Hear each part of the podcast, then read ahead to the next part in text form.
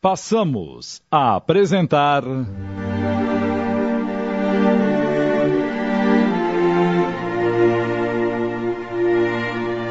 Juízo Final.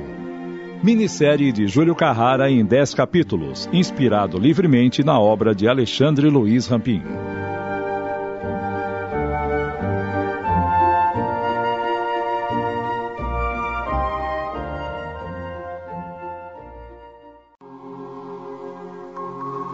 Eis que se transformou o poderoso Marquês de São Michel. Mal posso acreditar que esteja agindo assim. Sua adega deve estar vazia. Me deixe em paz! Deixá-lo? Jamais! Seus atos torpes é que me transformaram em seu parceiro inseparável. Já não poderá mais recusar minha companhia. Pare de zombar de mim! E você? Durante toda a sua vida medíocre, não zombou de mim? Consegue imaginar a gravidade de suas ações?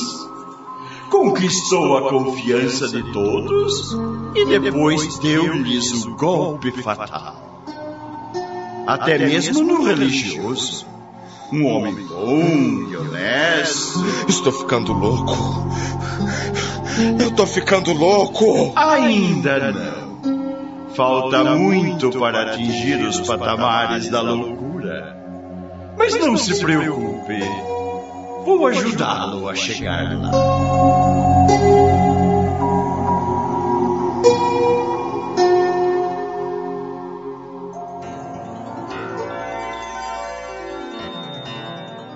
Nem mesmo o passado tempo livra Thierry do tormento. Os médicos já o consideram como um desequilibrado mental. Pierre e Annette, os serviçais do castelo. Sinto muita pena do Marquês, Pierre. Olha só o jeito dele.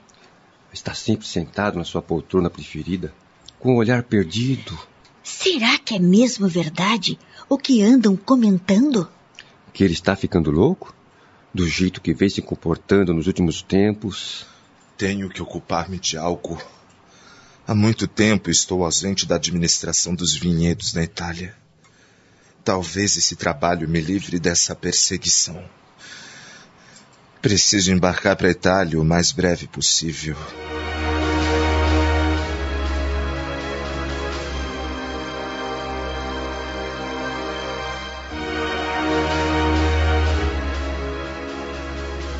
Mas nem mesmo em terras italianas o tormento o abandona. Não adianta, não é mesmo, Marquês? Ninguém consegue ajudá-lo a se livrar de mim. Que longo período de convivência juntos. E parece que vai se alongar ainda mais. Diga de uma vez o que quer de mim. Ora, tão inteligente e não Eu percebe? não aguento mais, estou enlouquecendo. O marido de Juliette também enlouqueceu com suas intrigas, Marquês. Foi extremamente difícil para ele viver com a dúvida que você semeou. Pare com isso, eu te imploro. Juliette também implorou para saber o porquê de tanto ódio no coração do esposo. No entanto, teve a dor como resposta. Como me alegra ver o temor tomar conta de você. Quer livrar-se de mim? Pense um pouco e encontrará a solução certa. Você sempre usou desperteza em suas atitudes, sempre calculou seus passos tão bem. Vamos, Thierry, pense.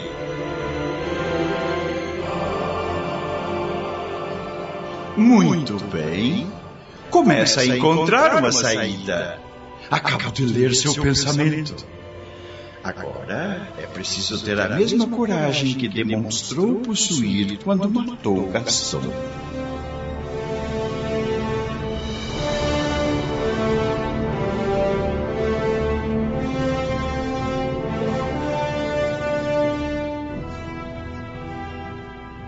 Alguns dias depois, Já de volta, senhor Marquês?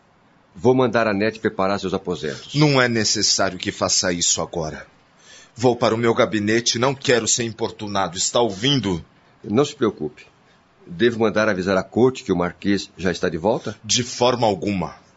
Para todos os efeitos, continuo na Itália. Ninguém deve saber de meu retorno além dos guardas e servos. Fui claro? Sim, senhor.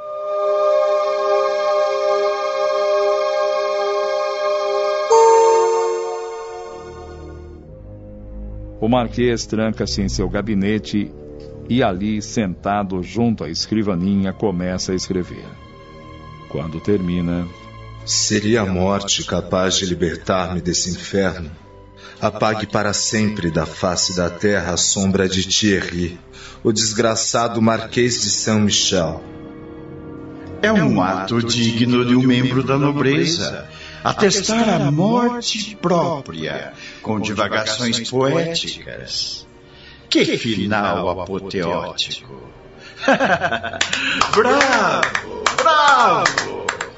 Thierry abre uma das gavetas da escrivaninha e retira de dentro dela uma pistola. Utilizará a mesma pistola que matou Gaston? Thierry vai para seus aposentos. Sobre o móvel deixa a folha de papel que escrevera. Segura a arma apontando para o coração. Ah, Marquês, falta pouco agora. Vamos, Thierry. Dispare o gatilho. Vamos! O, o que é isso? Pareceu um tiro. Acorde, Pierre, acorde! Pierre! Acorde, homem, pelo amor de Deus! Minutos mais tarde, os servos entram nos aposentos do Marquês e se deparam com seu corpo inerte caído no chão. É o ano de 1785.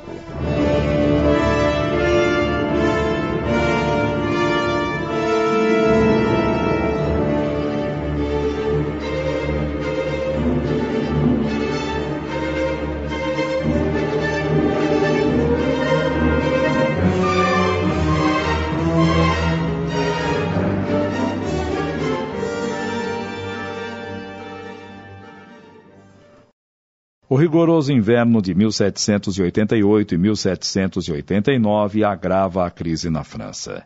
Em Paris, há cerca de 600 mil habitantes, dos quais mais de 160 mil são mendigos. O povo se opõe à coroa. Castelos são invadidos, incendiados e seus donos mortos brutalmente. Em 14 de julho de 1789, a população toma de assalto a fortaleza da Bastilha, símbolo da opressão do regime absolutista. Caem por terra o luxo desenfreado e os abusos do clero e da nobreza. Daí por diante, a revolução acende a cada dia. O rei Luís XVI é morto na guilhotina Embriagados pela volúpia das vitórias crescentes, acirra-se no seio das massas o morticídio desenfreado, desencadeando os mais nefastos acontecimentos. Deturpam-se os ideais da liberdade, igualdade e fraternidade.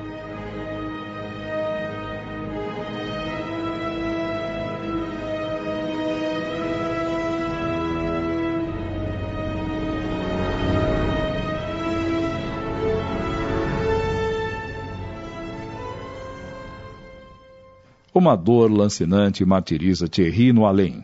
A fenda aberta no peito sangra sem parar. Socorro! Ajudem-me! Socorro!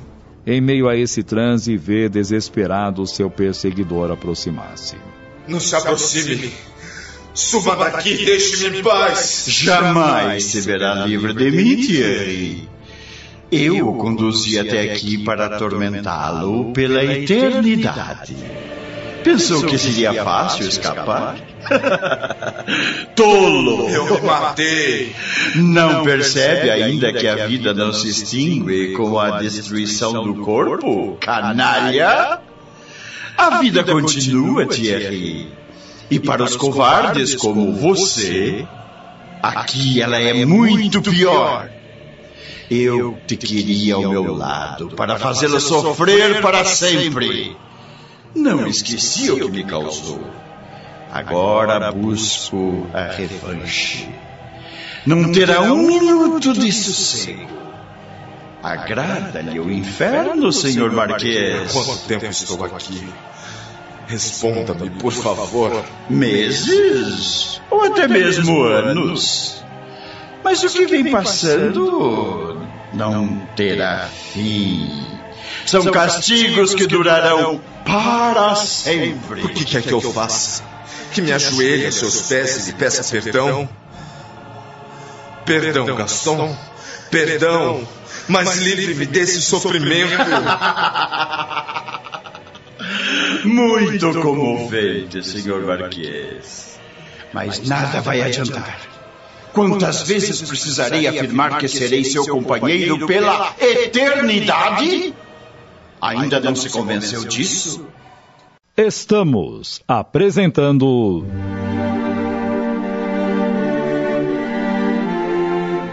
Juízo Final.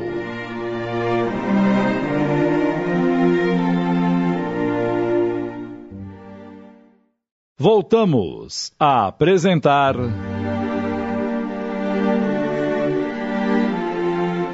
Juízo Final.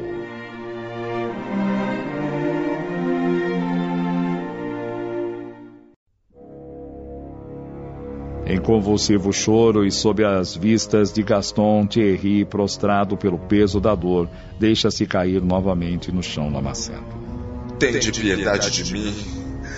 Acudi-me, meu Deus, eu não resisto mais. Sei que padeço por meus inúmeros crimes. Misericórdia, Senhor, para esse pecador. Ao final da rogativa, um forte jato de luz rompe as trevas envolvendo o marquês.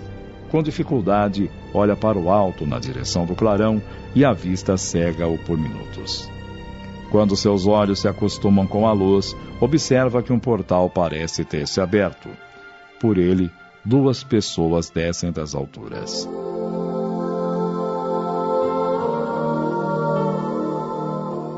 Será que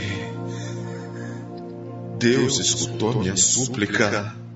Quando as duas entidades se aproximam, Pai, Meu filho, há muito aguardamos pela oportunidade de ajudá-lo. Mas isso só se tornou possível porque arrependeu-se sinceramente e rogou ajuda ao Supremo Senhor. Seguirá conosco para um recanto de refazimento, onde se preparará para novas lutas na carne. Meu pai, não sou digno. Matei um homem que agora quer justiça e destruí a vida de Juliette. Nada disso escapou aos olhos de Deus. Ainda assim, Ele permite que nova oportunidade se desenhe em seu horizonte, a fim de que resgate o passado. Thierry, ouça seu pai. É hora de recomeçar. Mãe, Sim, meu filho. Vim com seu pai. Não tive oportunidade de carregá-lo em meus braços na vida física, mas agora quero fazer isso. Jamais deixei de acompanhar seus passos. Eu o vi crescer e, com a permissão de Deus, tentei envolvê-lo com meu amor. Mas você distanciou-se, buscando a imperfeição do mundo. Mas o que importa é que estamos juntos novamente. a vergonha me dilacera. Eu entendo. E Juliette será capaz de me perdoar. Ela já o fez e será seu anjo bom numa nova vida, quando você voltar à Terra. Agora devemos partir. Venha. Catherine e Jean abraçam o filho e os três seguem.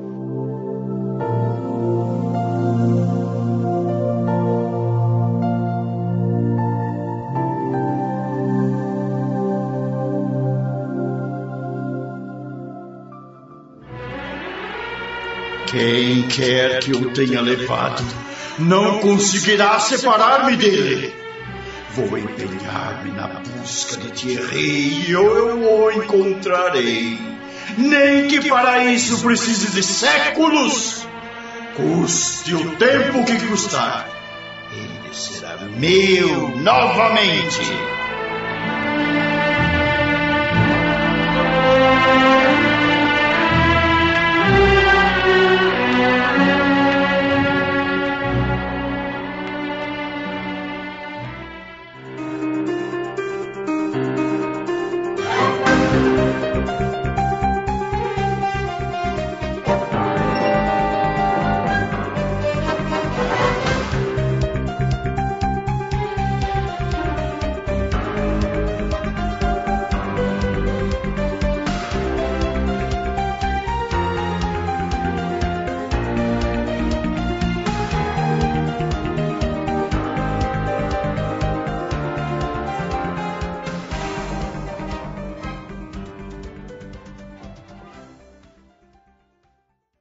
São Paulo, Atualidade.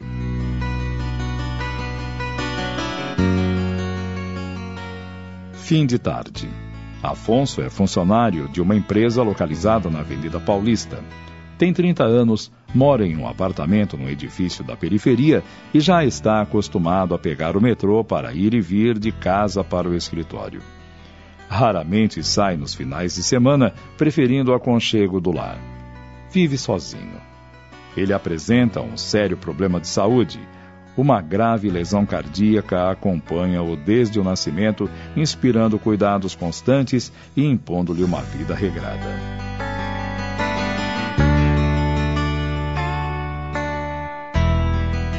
Ao chegar em casa, Afonso toma um banho e vai para a cozinha preparar sua refeição. Quando termina de comer, lava a louça e depois estica-se no sofá da sala. Em determinado momento, repara num porta-retrato onde há uma fotografia de Mariana, sua irmã falecida. Você faz uma falta enorme, sabia? Esse apartamento ficou tão vazio, é difícil viver aqui sem ouvir sua voz. Eu é que sempre fui doente e, no entanto, você partiu primeiro. Não consigo me acostumar com a sua ausência. Se realmente existe vida após a morte, Quero te pedir um favor. De onde você estiver, não se esqueça de seu irmão.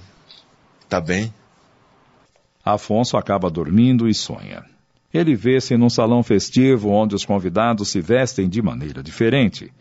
De repente, um homem furioso aproxima-se para lhe fazer mal. Ele sai correndo e esconde-se no jardim.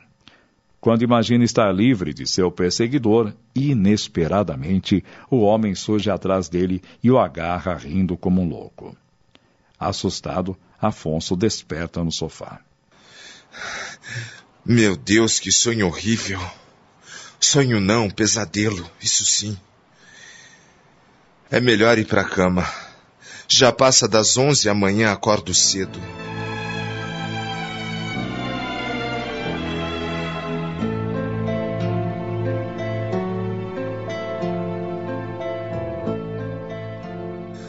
A Júlia gostou do colar, Marcos? Muito.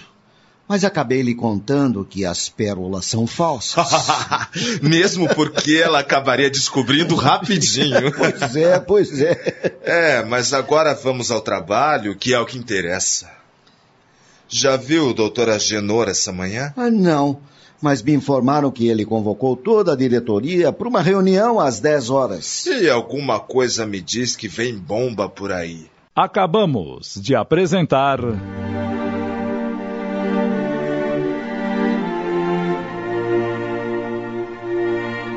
Juízo Final. Minissérie de Júlio Carrara em 10 capítulos, inspirada livremente na obra de Alexandre Luiz Rampinho.